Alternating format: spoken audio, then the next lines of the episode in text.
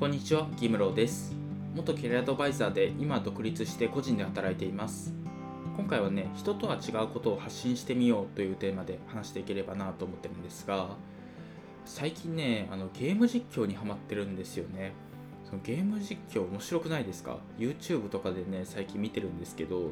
アモングアスっていうゲームがあって、その人狼みたいなゲームなんですけど、それのね、その実況、ゲーム実況の動画をね、5時間ぐらいあるんですけど、それをね、見てるんですよ。暇な時間にね、それを見て楽しむっていうのがすごいハマっていて、やっぱり面白いんですよね、ゲーム実況って。自分がやった気になれるというか、そのアモングアスって私もやったことあるんですけど、人がね、たくさん集まらないとできないゲームなんですよ。8人とか9人とか集まらないとできなくって。だからね、なかなか、ま、フリーランスで友達もいない私にとってはね、すごいやりづらいゲームというか、なかなかね、実施が難しいゲームなんですけど、やっぱりね、そのゲーム実況の凄さを体感したというか、まあ、こういうワイワイやってるのをね、見るだけでもこっちも楽しめるんだなっていうのをね、結構感動したのを覚えていて、で結構その TikTok とかもね私見るんですけどそこでもねその昔のゲームをやってみましたみたいな。任天堂64のねゼルダの伝説をやってみましたみたいな。なんかそういうのをねライブ配信してたりするんですよ。でそういうのを見るとねさすがだなというかあこれやってたな楽しいなみたいな。あの自分もね見てるだけでもねやった気になってくるというかすごいねあの懐かしい気持ちにもなるしね楽しいんですよ。でやっぱりねそのゲーム配信をやってみようっていう人の気持ちがねその私分からなくってだって自分がゲームやってるの見て誰が見んだよとか思ってたんですよ。あの本田翼さんとかね、まあ、そういう結構有名人がねゲーム実況やるとかだったら見るかもしれないけれどもその一般人の自分がねやってどうすんだみたいに思ってたんですけどやっぱりねいざねゲーム配信をやってる人がね全然素人というか全然知らない人でもねあのやっぱ楽しいんですよね見てて。さすがねゲーム実況がね流行るだけあるなと思ってたんですけどでこれでね何が言いたいかっていうとやっぱりその自分の好きなことをね発信してみるってすごい大事だなと思ったんですよ。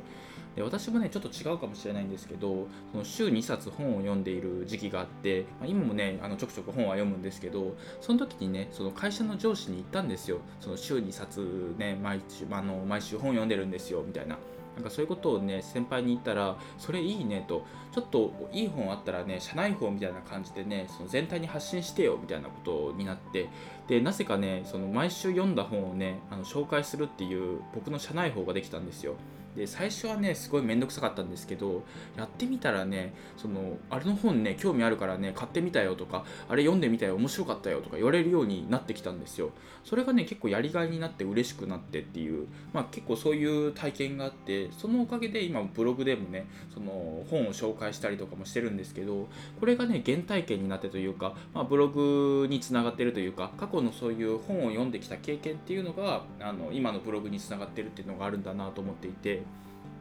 で自分ではねその本を読んでるって別に誰かに発信するもんじゃないなと思ってたんですよ。別に行ったところでね何が起こるというか周りに影響を与えるもんでもないだろうと自分のために読んでんだからね、まあ、人に言ったところで自慢にしかならないだろうみたいななんかそういうふうに思ってたんですけどいざね人に発信してみると興味を持ってもらえるしそれがね、まあ、経済の流れに1個でもね組み込まれてると思うとねちょっと嬉しかったりするんですよね。で実際今ブログで本を紹介してねそれがまあ収益にもなってたりするのであのやっぱり自分の好きなことを発信してみるっていうのはすごい大事だなと思ったんですよ。でただねやっぱり思うことがその YouTube でねゲーム実況を今からやるってなってもねやっぱりそのライバルが多いというかなかなか見られないっていうのもちゃんとあると思うんですよ背景として。ただねそういう人に提案したいのが人とはね別のコンテンツというか別のプラットフォームでね配信してみるっていうのはいいのかなと思っていて、まあ、例えば最近ライブ配信アプリみたいな出てるじゃないですか。17ライブとか。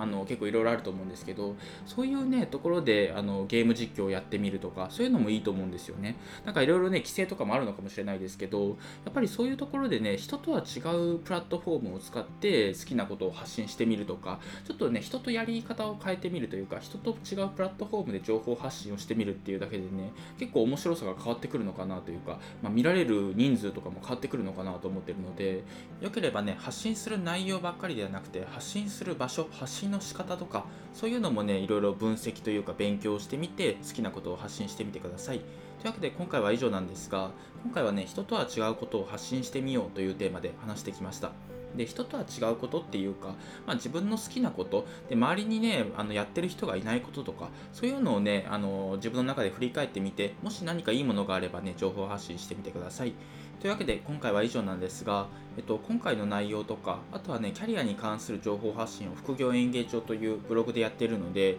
もしよければねそっちも合わせて読んでみてください。というわけで今回は以上です。ありがとうございました。